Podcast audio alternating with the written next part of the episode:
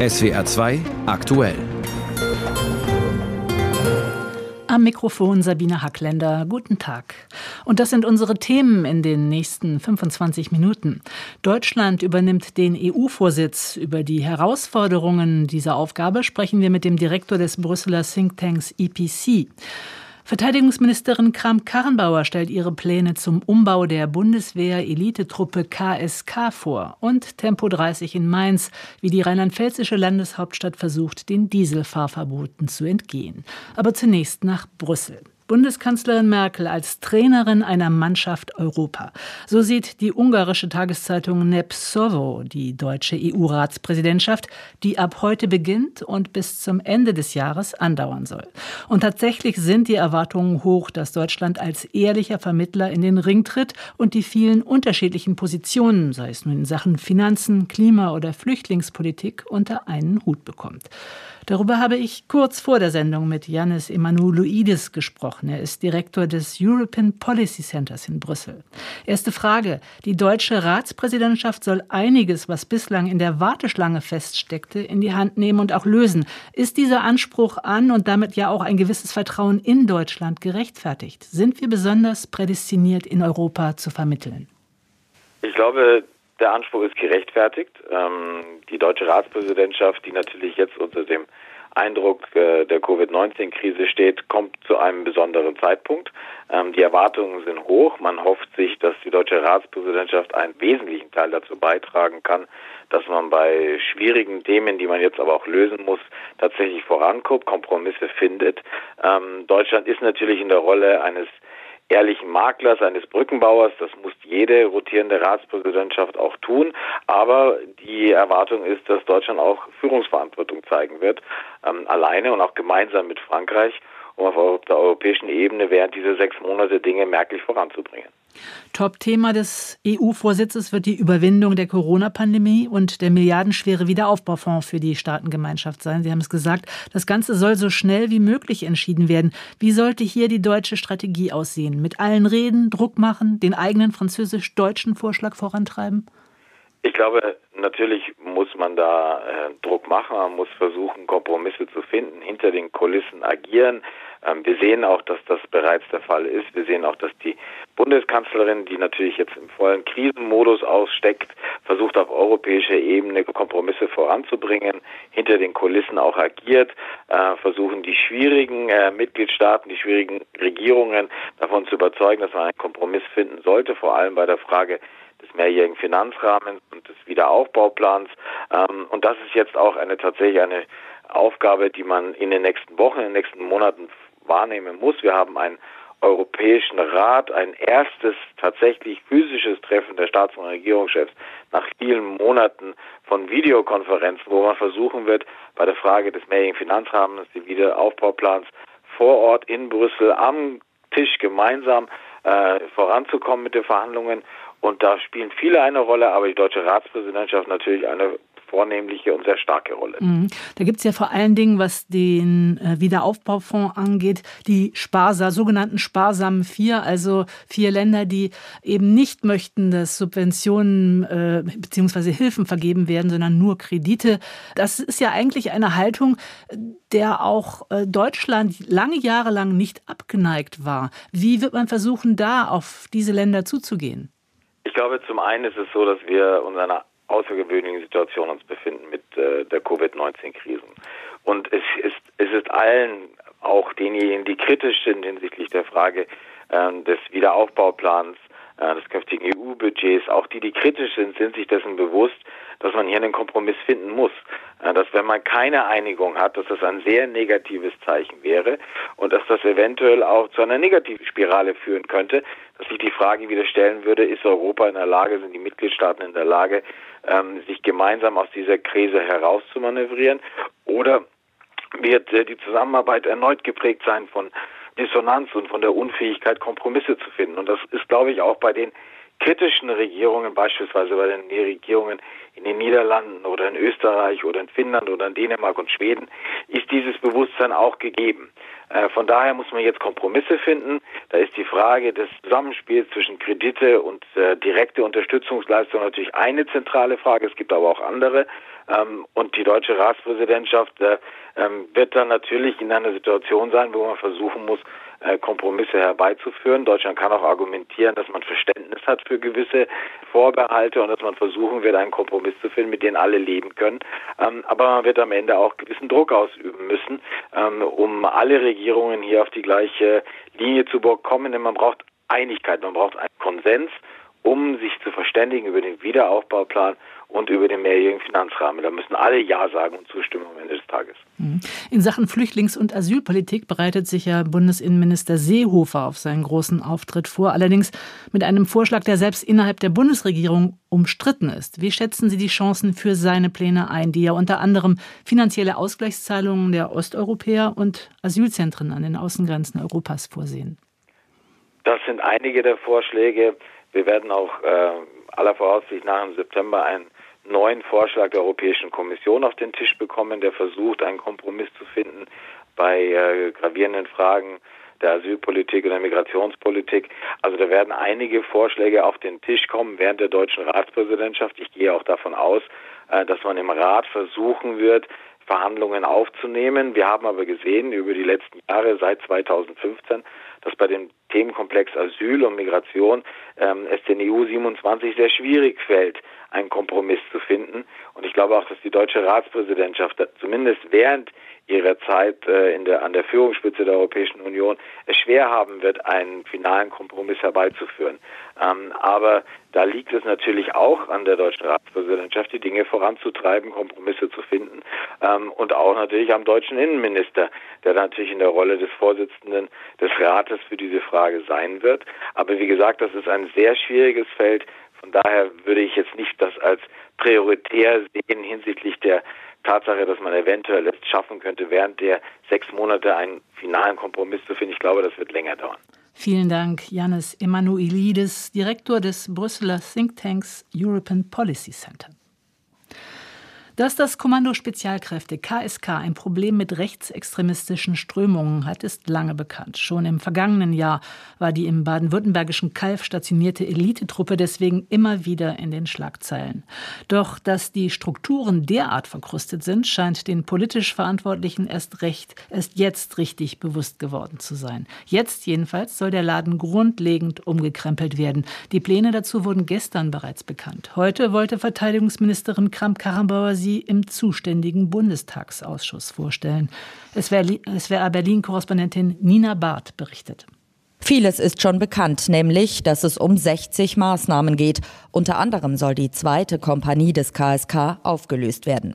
Die Wehrbeauftragte der Bundesregierung Eva Högel begrüßt die geplanten Maßnahmen. Im RBB sagte Högel, Ich finde das erstmal alles sehr richtig, was die Bundesministerin Kram-Karrenbauer da vorschlägt. Das ist auch sehr konsequent. Sie hat das ja auch angekündigt. Högel erklärte, sie hätte auch noch zwei, drei Ideen darüber hinaus. Ich finde vor allen Dingen sehr wichtig, dass wir darüber nachdenken, wie wie wir auch mehr Vielfalt im KSK bekommen können und wie wir das KSK auch etwas öffnen können und für mehr Transparenz sorgen können. Das Kommando Spezialkräfte agiert im Geheimen. Selten dringen Infos über das KSK nach draußen. Wohl ein Grund, warum sich rechte Umtriebe ausbreiten konnten. Als Ausgangspunkt dafür gilt die zweite Kompanie, eben die, die jetzt aufgelöst wird.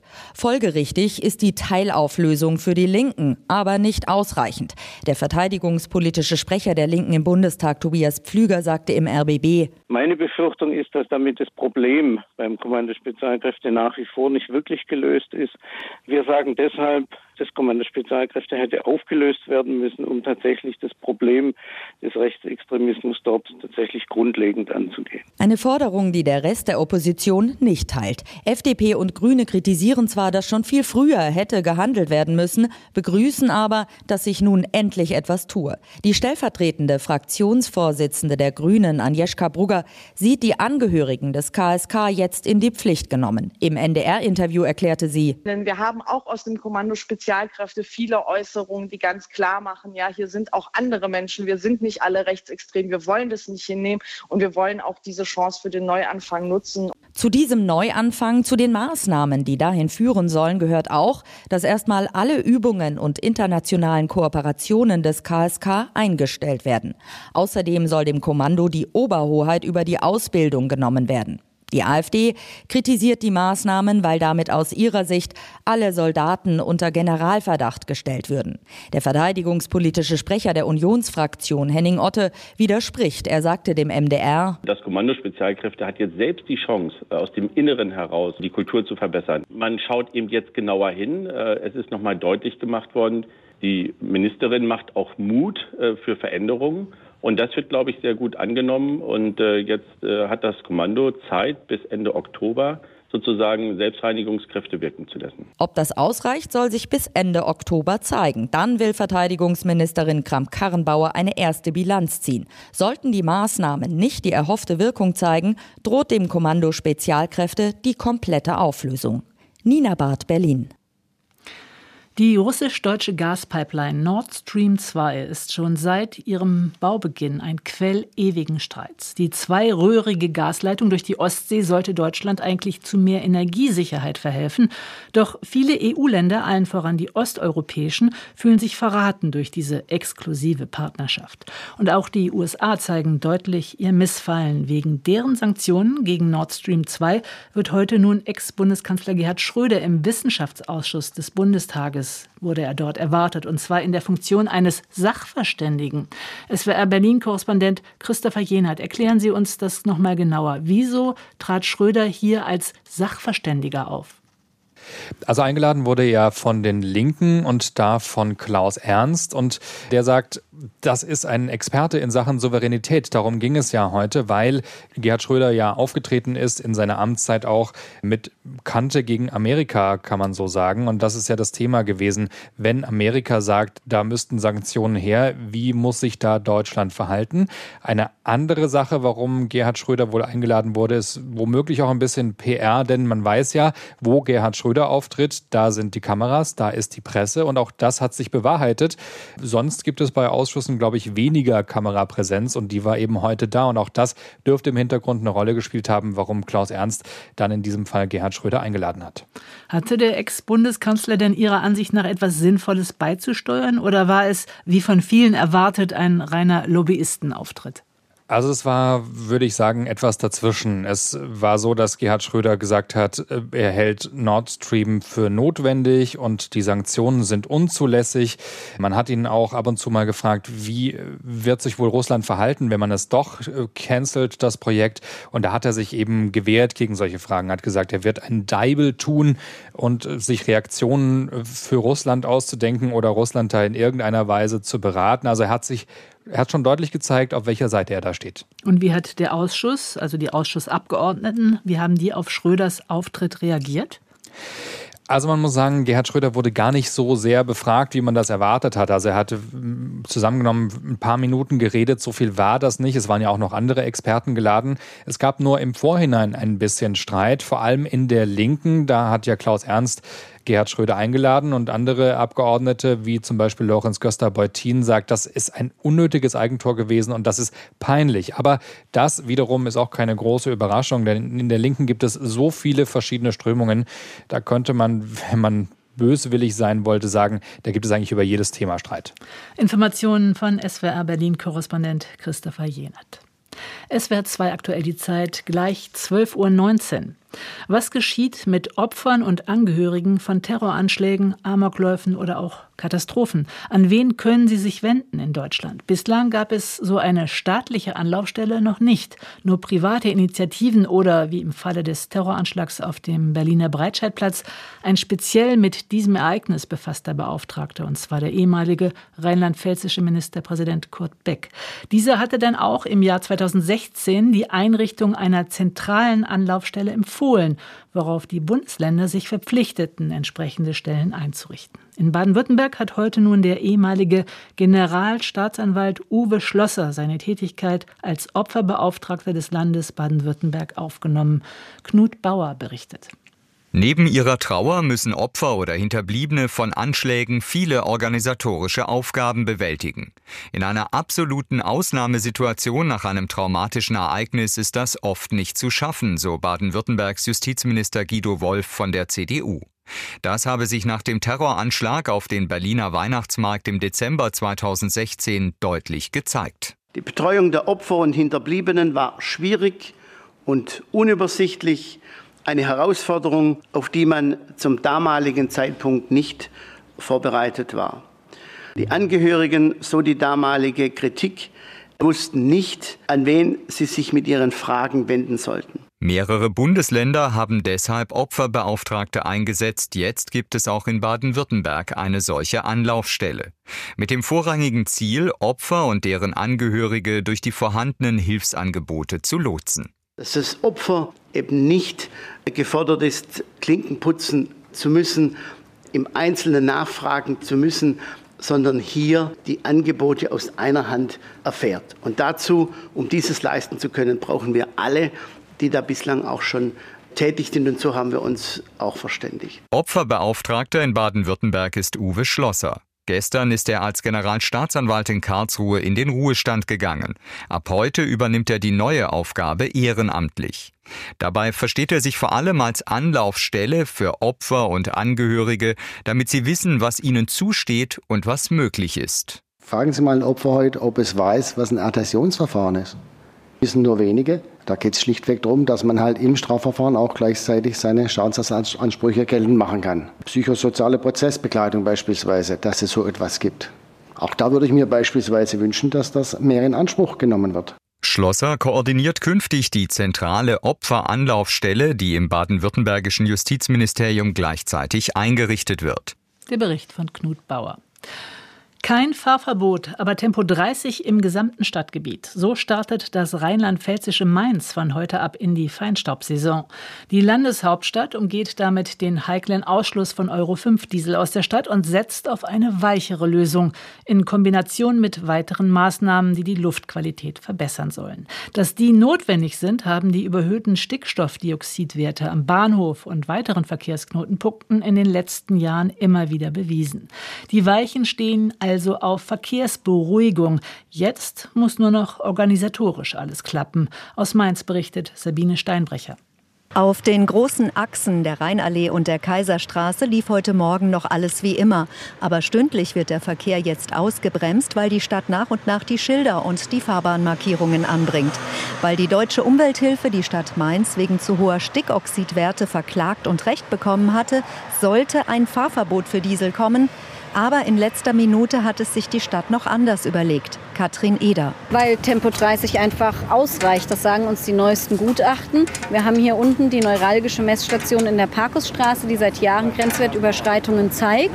Und die Berechnungen, die wir in der letzten Zeit bekommen haben, sagen, dass Tempo 30 4 Mikrogramm bringen wird und deswegen an dieser Messstation dann auch äh, zu einer Grenzwerteinhaltung führen wird. Die Anwohner hoffen, dass es jetzt außerdem leiser für sie wird, aber die Autofahrer waren heute Morgen noch nicht so überzeugt von Tempo 30. 30. Naja, es ist ein bisschen langsam für die Breitstraße. Tempo 40 wäre besser. 30 ist zu langsam eigentlich. Ne? Also für mich ist das zu niedrig. Vom Gefühl her so geht nicht schnell genug. Auf jeden Fall sollte man sich an die neue Geschwindigkeitsbegrenzung halten. Wer weiter 50 fährt, dem drohen 70 Euro Strafe, wenn er erwischt wird. Ab 51 sogar ein Monat Fahrverbot und ein Punkt in Flensburg. Die CDU-Opposition im Mainzer Stadtrat kritisiert Tempo 30 auf den Hauptstraßen. Sie meint, es gebe keinen Unterschied zu Tempo 50, wenn es keine grüne Welle gäbe. Diese Meinung teilt auch der Verkehrsexperte Siegfried Brockmann. Das eigentliche Problem sind die Stehzeiten an den Ampeln, sind die Brems- und Anfahrvorgänge. Und wenn das tatsächlich so funktioniert, dass man im Wesentlichen eben nicht steht, sondern gleichmäßig rollt, dann wird das tatsächlich auch einen positiven Effekt haben. Verkehrsdezernentin Eder sagt, die Ampeln würden jetzt umgestellt. Dann sollte der Verkehr gleichmäßig rollen bei Tempo 30, zumindest weitgehend. Die Messergebnisse werden in ein paar Wochen zeigen, ob Tempo 30 alleine ausreicht, um die Grenzwerte einzuhalten. Der Bericht aus Mainz von Sabine Steinbrecher. Und keine Sendung ohne Corona-Berichterstattung. In diesem Fall geht es um eine Meldung aus China. Forscher berichten, dass sich in den riesigen Schweineställen dort ein neues Influenza-Virus ausbreitet. Und das macht nicht nur Schweine krank, sondern, so heißt es in der wissenschaftlichen Zeitschrift PNAS, das hätte auch pandemisches Potenzial. Volker Wildermuth kennt die Details. Infektionen mit Influenzaviren sind in Schweineställen nichts Ungewöhnliches.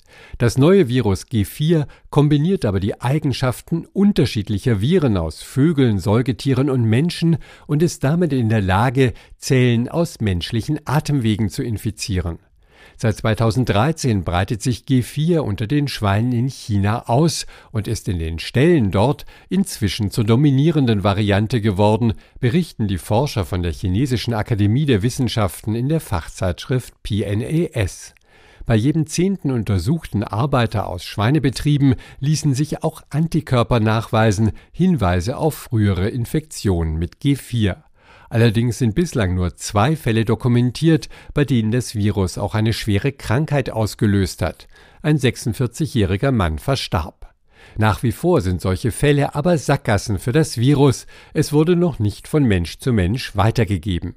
Experten wie die Grippeforscherin Martha Nelson von den amerikanischen National Institutes of Health oder der Virologe Tim Harder vom Friedrich Löffler Institut auf der Insel Riems halten es deshalb zwar für angebracht, das Grippevirus G4 weiter genau zu beobachten, sehen aber aktuell keine konkreten Anzeichen einer neuen tödlichen Grippewelle. Warnsignale wären eine Ausbreitung eines aggressiven Grippevirus in landwirtschaftlichen Betrieben oder innerhalb von Familien. Dann könnte schnell mit der Produktion eines passenden Impfstoffs begonnen werden, denn die Grippeimpfung ist, anders als die gegen Covid-19, Routine. Und damit kommen wir zu den Wirtschafts- und Börseninformationen. Bei der Senkung der Mehrwertsteuer hat die Politik den Turbogang eingelegt. Am Montag ging das Thema durch Bundestag und Bundesrat und heute schon wird sie umgesetzt. Da sollen statt 19 nur noch 16 Prozent Mehrwertsteuer am Preisschild stehen und beim ermäßigten Steuersatz statt 7 noch 5 Prozent. Es gibt allerdings keine Pflicht für die Händler, die Mehrwertsteuersenkung tatsächlich an die Kunden weiterzugeben. Lena Stadler aus der SWR Wirtschaftsredaktion. Was kommt denn dann überhaupt an bei uns im Geldbeutel? Also da gibt es verschiedene Schätzungen von Ökonomen. Die optimistischsten sagen, die Mehrwertsteuersenkung würde zu 75 Prozent an die Kunden weitergegeben gegeben. Manche rechnen mit ungefähr 50 Prozent und die ganz pessimistischen, die gehen sogar von nur 15 Prozent aus. Es wird aber auch branchenabhängig sein, wer es sich überhaupt leisten kann, die Mehrwertsteuersenkung weiterzugeben an uns Kunden. Viele Einzelhändler und Gastronomen haben so sehr gelitten unter dem Corona-Lockdown, dass sie sich eventuell dagegen entschieden haben dürften. Und auch die Umstellung der Kassensysteme ist aufwendig. Da spricht auch noch mal dagegen. Anders ist es beim Lebensmittelhandel. Die hatten relativ wenig Einschränkungen in der Krise und da hat man in den vergangenen Tagen schon beobachten können, dass bei manchen Discountern jetzt eine regelrechte Rabattschlacht einsetzt. Es gibt Szenarien, die beschreiben, wie viel Geld Haushalte im kommenden halben Jahr sparen könnten, wenn die Mehrwertsteuer auch wirklich durchgängig von allen Händlern ab angesenkt, abgesenkt wird. In welcher Größenordnung bewegen wir uns da? Das Deutsche Institut für Wirtschaftsforschung DIW hat ausgerechnet, dass die Haushalte je nach Einkommen und Zahl der Familienmitglieder zwischen 157 und 696 Euro bis Ende des Jahres sparen könnten. Die Berechnung zeigt aber auch, dass vor allem Haushalte mit hohem Einkommen überdurchschnittlich profitieren würden. Wohlhabende Menschen, die Gespartes haben und auch einen sicheren Job, die werden es sich eher leisten, was Teures anzuschaffen, wie zum Beispiel ein Auto oder eine neue Küche, ähm, als als diejenigen, die eben in ärmeren äh, Verhältnissen leben und vielleicht auch noch Jobsorgen haben. Da besteht also eine Unwucht. Und noch ein Aspekt, auf den Ökonomen aufmerksam machen, Anschaffungen, die jetzt eben wegen der Mehrwertsteuersenkung vorgezogen werden, die werden dann ja auch später aber eben nicht mehr gemacht. Dann fehlen die Umsätze im kommenden Jahr. Dann habe ich noch ein paar Zahlen. Die Mehrwertsteuersenkung wird den Staat 20 Milliarden Euro kosten bis Ende des Jahres. Die Wirtschaftsleistung aber lediglich um 6,5 Milliarden ankurbeln, hat das IFO-Institut ausgerechnet ähm, und kommt damit zu dem Schluss, es sollten nicht allzu hohe Erwartungen an Konjunkturprogramme wie eben dieses gestellt werden. Gut, dann gucken wir noch schnell an die Börse. Ja, da gab es technische Probleme mit dem Handel, äh, ist eben erst angelaufen, das Computersystem etc. Ähm, der deutsche Leitindex DAX verliert ein halbes Prozent und steht bei 12.250 Punkten. Danke, Lena Stadler.